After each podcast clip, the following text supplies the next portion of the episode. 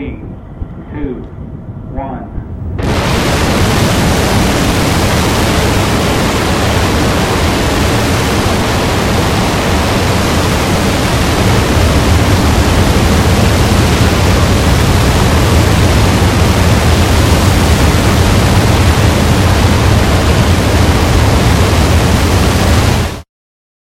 Wenn nichts passiert und nichts dazwischenkommt, ist es wieder ein dritter Mittwoch im Monat.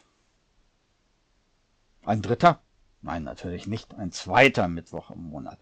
Und es ist kurz nach 17 Uhr. Ihr hört, wenn ihr das Reif auf UKW 93,0 in Hamburg und Umfeld hört oder im Hamburger Kabel auf Kanal 92, wenn sich gerade nichts geändert hat, oder im Livestream, dann ist das der Rasterzeilen Interrupt im freien Senderkombinat. Rasterzeilen Interrupt, Politik und Technik zwischen Zeilen über Netz, Politik, Natur, Wissenschaft, Silizium und den Rest der Welt. I can, you can, we do not know, but we will see. Die Musik diesmal kommt von Panic, weil das unvermeidlich ist. An einer Stelle natürlich auch von Pornophonik, weil auch das unvermeidlich ist.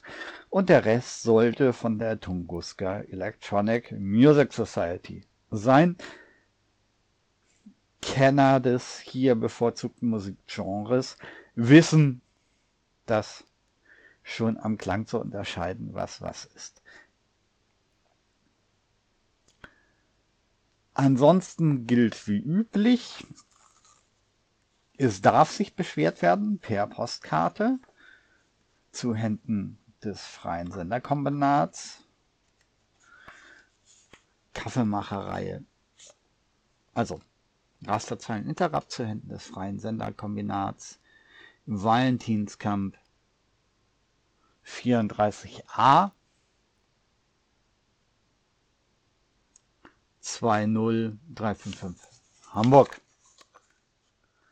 Wieso ich jetzt gerade in der Kaffeemacherreihe war, ist klar, aber das liegt daran, dass ich... Äh, das Viertel ist ein wenig unübersichtlich. Ansonsten, wenn es dazu Beschwerden gibt, dann bitte, aber wie immer.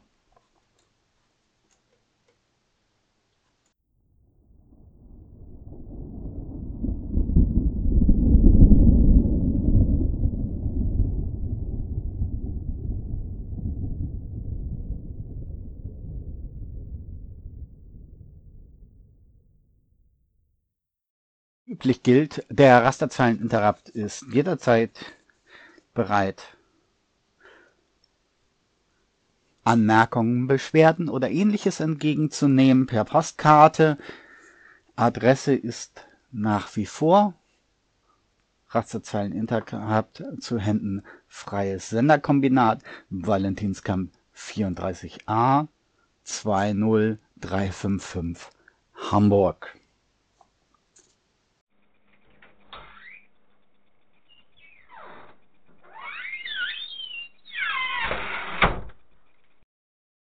Sorry, I'd like to complain.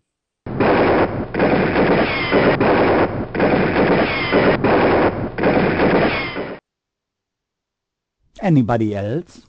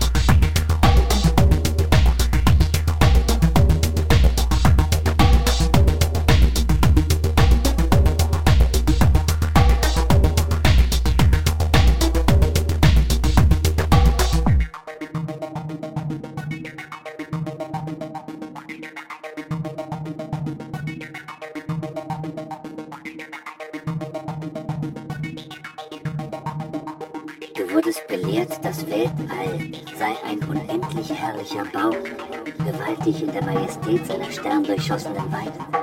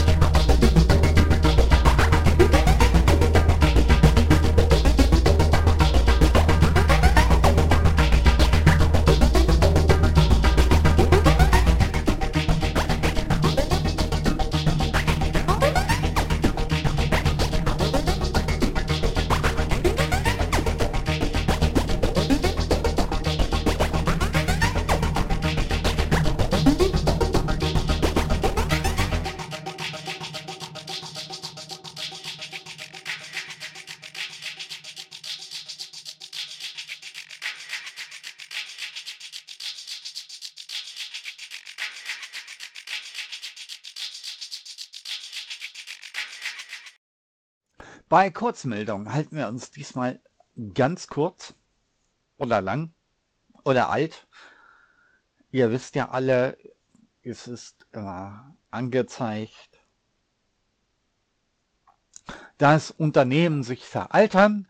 Auch bei den ABC-Schützen ist das mittlerweile angekommen, dass wahrscheinlich die Leitungskräfte zu jung sind Deswegen haben bei Alphabet Schrägstrich Google die ursprünglichen Gründer entschlossen, dass sie mit 46 zu jung sind und deswegen das an ihren Nachfolger übergeben.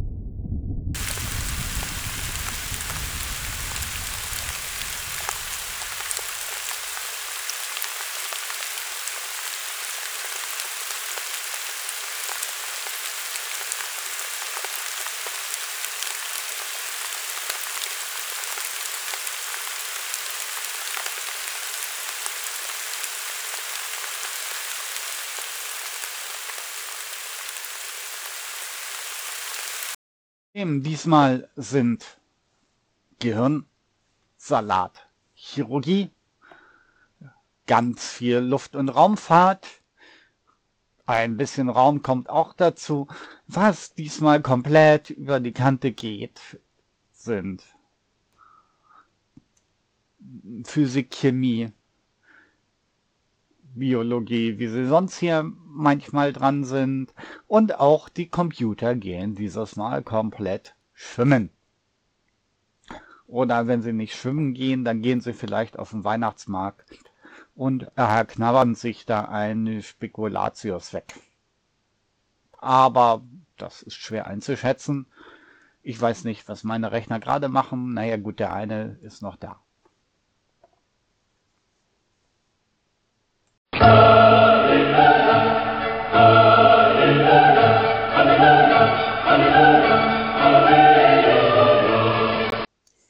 Wenn ich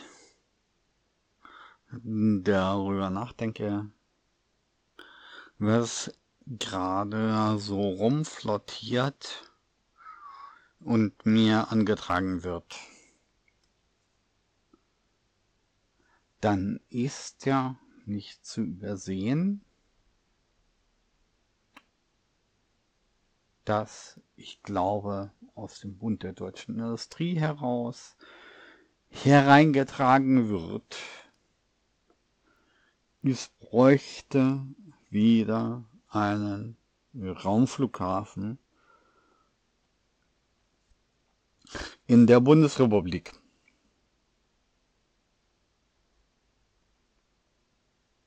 Das geht so weit, dass Kollegen das aufnehmen.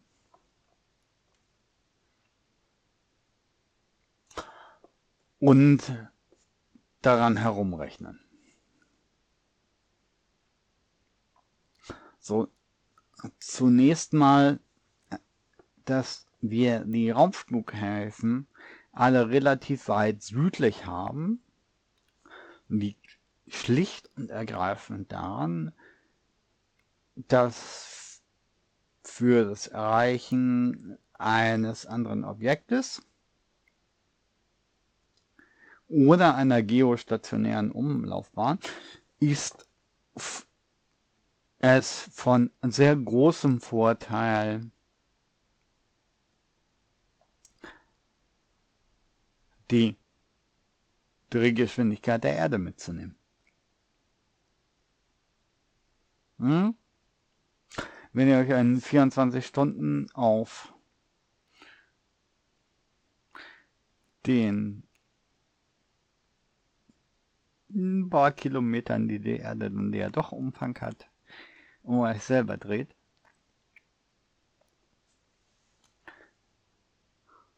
dann habt ihr schon mal einen Grundschubs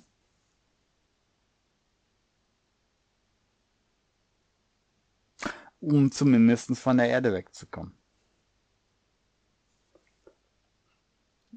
So, Sonnensystem und sowas sind was anderes. Das ist auch das leidige Problem mit den astronomischen Geschwindigkeiten, wo die Sowjets ähm, und die kapitalistischen Staaten mit anderen Größen hantiert haben. Nein, nicht mit anderen Größen. Sie haben natürlich mit derselben Größe hantiert, weil äh, Mathematik funktioniert. ähm, sowohl an der freien Welt als auch im Kapitalismus gleich. Ach, aber ähm, die Benamsung war halt anders.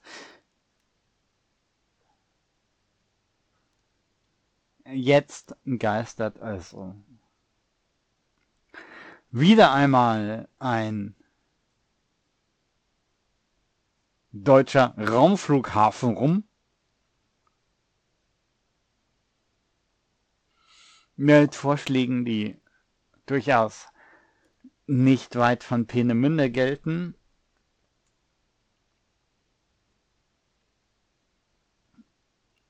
Also damals war das eine gute Idee aus militärischen Gründen.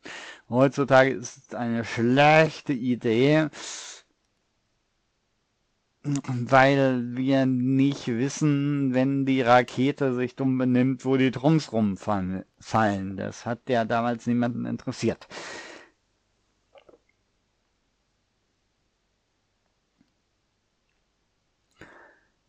Wenn also das als ernst zu nehmen ist, dann müssen wir uns Gedanken darüber machen, wo die Drums runterfallen und, und was die Anwendungen sind. Für Satelliten, die ungefähr um den Äquator umschwirren, ist es eine wunderschöne Idee, sowieso die Erddrehung mitzunehmen.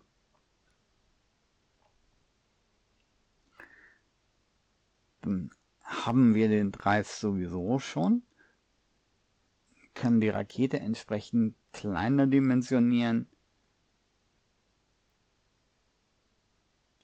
Das funktioniert wunderbar für Satelliten, die zirkumpolar fliegen sollen. ist das Wunder schlecht, weil wir, wenn wir dicht, nee, je dichter wir, also je mehr wir Erdumdrehung mitnehmen, müssen wir dann hinterher davon wieder ausgleichen. Das setzt voraus, dass wir den entsprechenden Treibstoff entweder in der Rakete oder im Satelliten haben, um den Satelliten wieder auf die Umlaufbahn zu bringen. Das heißt, äh, für eine zirkumpolare Umlaufbahn bietet sich tatsächlich eine Startposition weit im Norden an, was dann wieder am Erdschwerefeld liegt.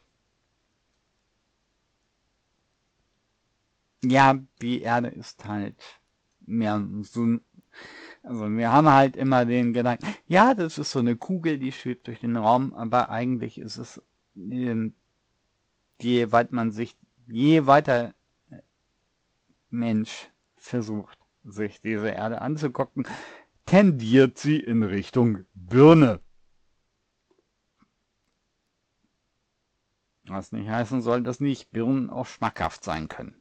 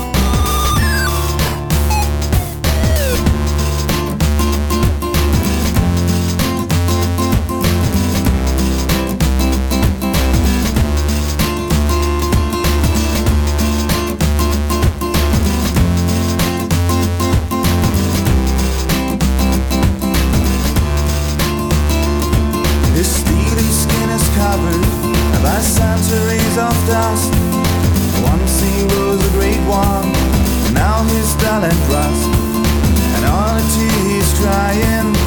Can you feel the pain of the sad, sad robot? And it's driving him insane.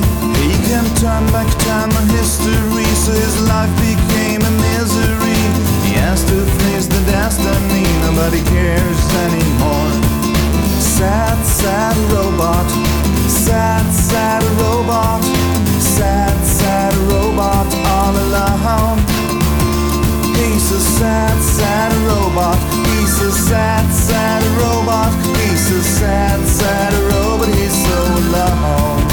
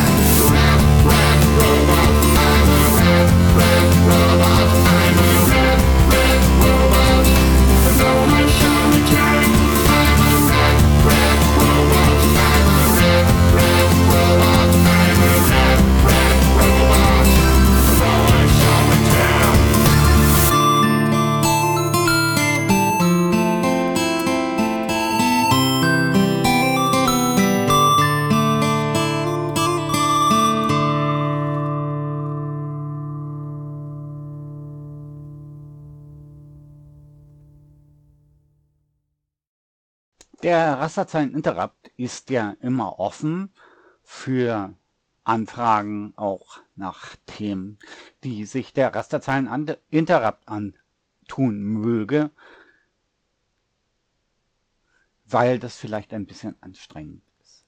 In letzter Zeit hatten wir einige Artikel, die überschrieben waren, zum Beispiel Monster Black Hole that should not exist, discovered in the Milky Way. Das bezieht sich dann immer auf einen Artikel aus der Nature, und zwar aus der 575, Seite 618 bis 621. Das ist leider kein offener Artikel, deswegen, wenn ihr den lesen wollt, müsst ihr entsprechend die Kohle abdrücken. Das ist bei der Nature immer nicht so günstig. Rede ist hier von einem schwarzen Loch, das rumgondelt bei so 70 Sonnenmassen. Regelmäßige Hörer des FSK, ihr wisst, man findet uns auf UKW, auf Antenne und manchmal auch, wenn das Kabel gerade funktioniert, haben wir auch einen Kabelkanal und wenn das Internet gerade funktioniert, dann gibt es auch einen Livestream. So, aber wir reden hier von so äh, 70 Sonnenmassen, also es sind im Artikel steht 68 minus 13 plus 11. Also irgendwo in dem Bereich. Das ist ein schwarzes Loch, das eigentlich nicht da sein sollte. Das ist kein Monsterloch, wie das immer heißt, sondern das ist eins, von dem wir nicht wissen, wo es herkommt. Regelmäßige Hörer wissen auch, dass wir uns schon gewundert haben bei dem, was Leigo und Virgo gemessen haben und alle Wissenschaftler da saßen und sich irgendwie an der Unterlippe ge gepult haben.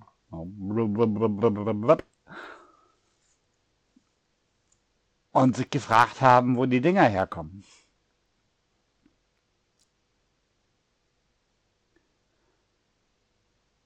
Tja, ähm, wissen wir nicht.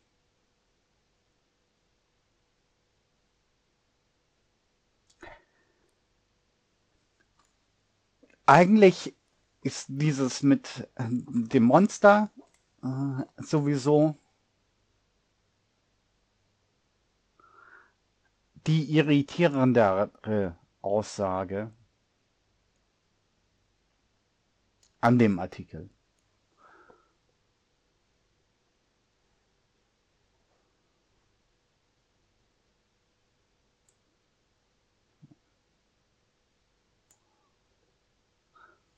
Also der Nature-Artikel ist überschrieben White Star Black Hole Binary System from Radial Velocity Measurements. Das ist soweit okay, aber die Aufnahme in den Medien ist dann Monster Black Hole that should not exist. Discovered in the Milky Way. Dazu muss man sagen, erstens, es ist kein Monster. So, äh, ich wollte gerade sagen, aktive Galaxienkerne. Aber Galaxienkerne sind generell äh, viel, viel, viel, viel massereicher, auch größer.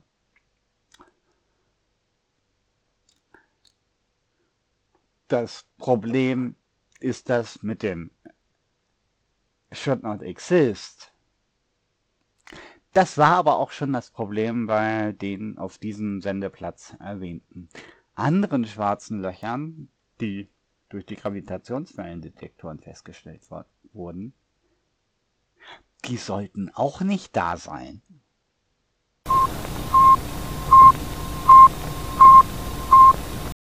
Das ist was, was in dieses Fehlverständnis hineingehört.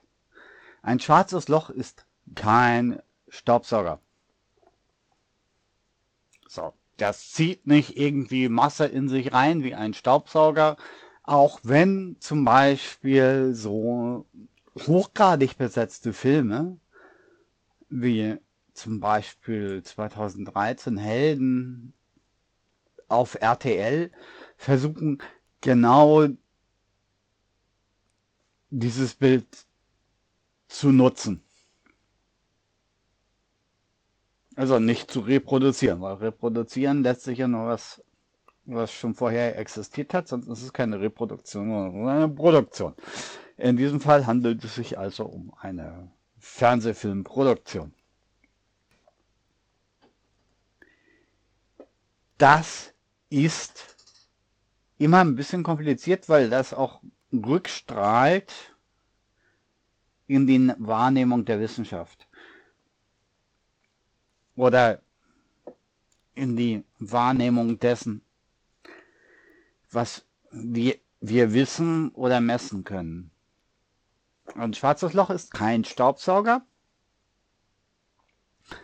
mit das heißt mit hoher Wahrscheinlichkeit tauschte jemand die Sonne gegen ein schwarzes Loch der gleichen Masse aus, was würden wir dann merken? Ja, zunächst mal nichts und in acht Minuten wird es dunkel.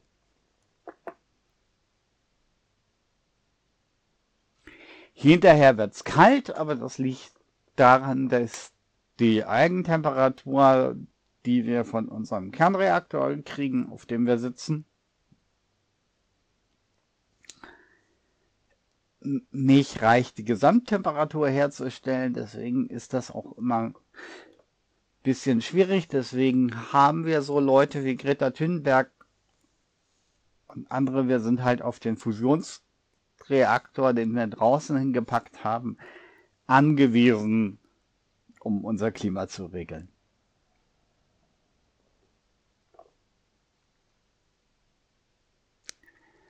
Tja, wenn ich zitieren darf aus Moment. RTL Kritik, genau Augsburger Allgemeine, RTL Kritik, Pressestimmen zu Helden. Man wünscht sich ein schwarzes Loch. Ja, für manche Leute wünscht man sich ein schwarzes Loch. Das Problem ist auch bei allen schwarzen Löchern, es sind keine Staubsauger. Das heißt, wenn wir die Leute da reinschießen wollen, müssen wir relativ genau zielen. Und das schwarze Loch muss so groß sein, dass es uns ähm, nicht verdampft oder zerstrahlt.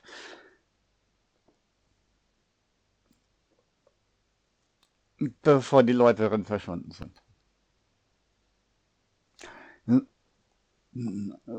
Frage ist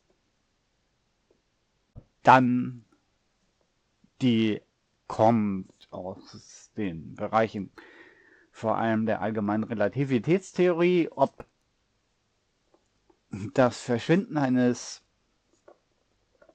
schlechten Schauspielers in einem schwarzen Loch dazu führt, dass Information vernichtet wird. Nun werden wir alle normalerweise sagen, ja, hoffentlich. Praktisch ist das nicht notwendigerweise so. Und tatsächlich rettet uns das die allgemeine Relativitätstheorie.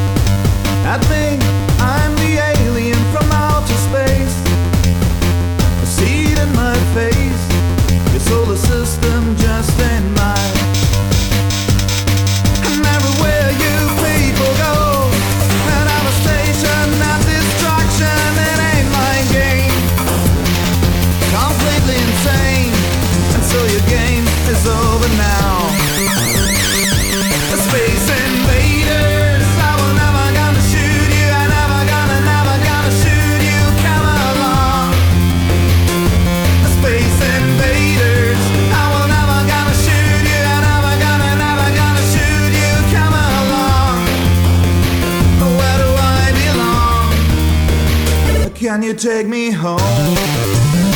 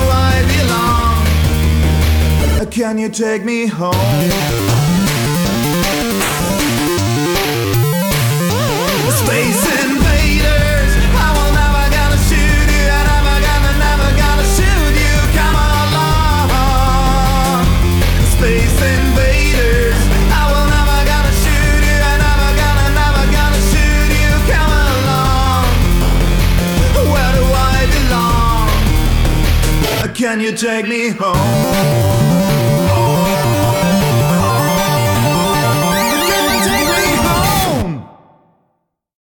Angekündigt war ja schon mal etwas zu Treibstoffen oder Kraftstoffen zu sagen. Ich habe jetzt drei Flaschen vor mir, die habe ich gerade aus meiner Küche geholt.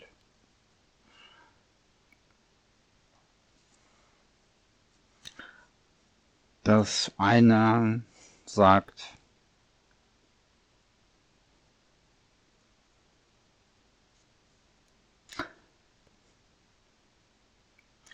vierunddreißig Komma null vier Megajoule pro Liter.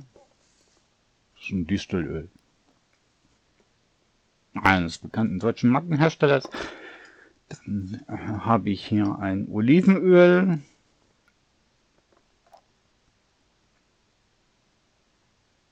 Das ist schlecht zu lesen, aber das sagt 33,78 Megajoule pro Liter.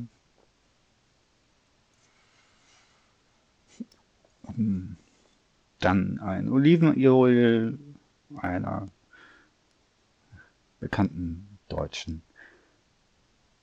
Handelskette mit L. Das sagt 34,04 Megajoule pro Liter Energiegehalt.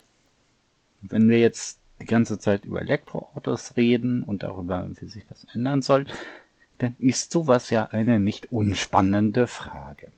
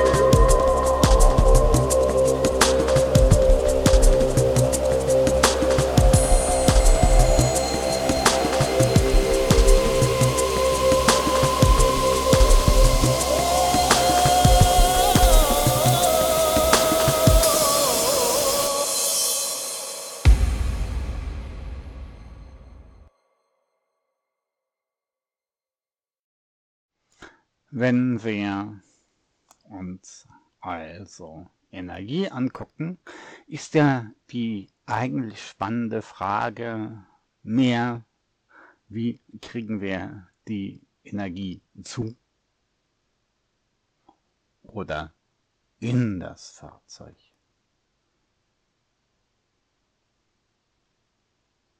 In das Fahrzeug ist immer ein bisschen schwieriger, dann muss Mensch einen Tank haben.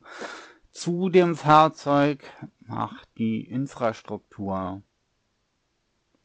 die dazu gehört, komplizierter. Ihr kennt das von der Bahn mit den Oberleitungen. Und wenn dann mal ein Baum drauf hält, ist die Oberleitung weg. Und auch die Leistung nicht mehr abrufbar. Nach dem kurzen Exkurs in das Thema. Speiseöle sei hier angemerkt, dass wir zum Beispiel bei Superkraftstoff haben wir ungefähr 34 Megajoule pro Kilogramm. Der ist natürlich leichter als zum Beispiel Öl oder Diesel. Das heißt, wir landen dann wieder bei 30 Megajoule pro Liter, die wir ähm, bei Ethanol pro Kilogramm antreffen. Ihr dürft nicht wissen, nicht vergessen Alkohol. Also Ethanol, Alkohol hat eine deutlich geringere Dichte. Und alle Techniker wie euch, ich auch jetzt euch gerade sagen werden, das leidige Problem bei auch der Zumischung in den normalen Treibstoffen ist, dass Alkohol, ich wollte jetzt gerade sagen, echt ätzend ist. Aber echt ätzend ist er nicht. Er ist echt lösend. Was zur Folge hat, dass dann plötzlich irgendwie ganz viel Motordichtung und ähnliches gelöst sind was in dem Fall keine Lösung ist, sondern nicht gewollt.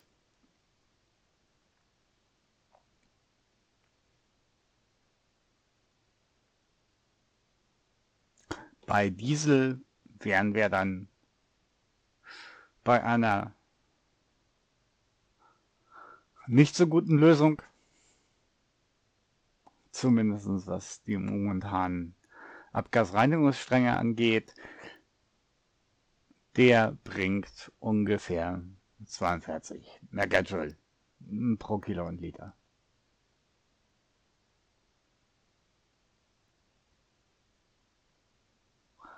Also bei der Masse ein bisschen heftiger, aber äh, Vorteil ist, das Volumen ist nicht so groß. Und wir dürfen nicht vergessen, wenn wir über sowas nachdenken, dass das Volumen und das Gewicht eine nicht irrelevante Rolle spielen. Manchmal kann das auch Vorteile haben.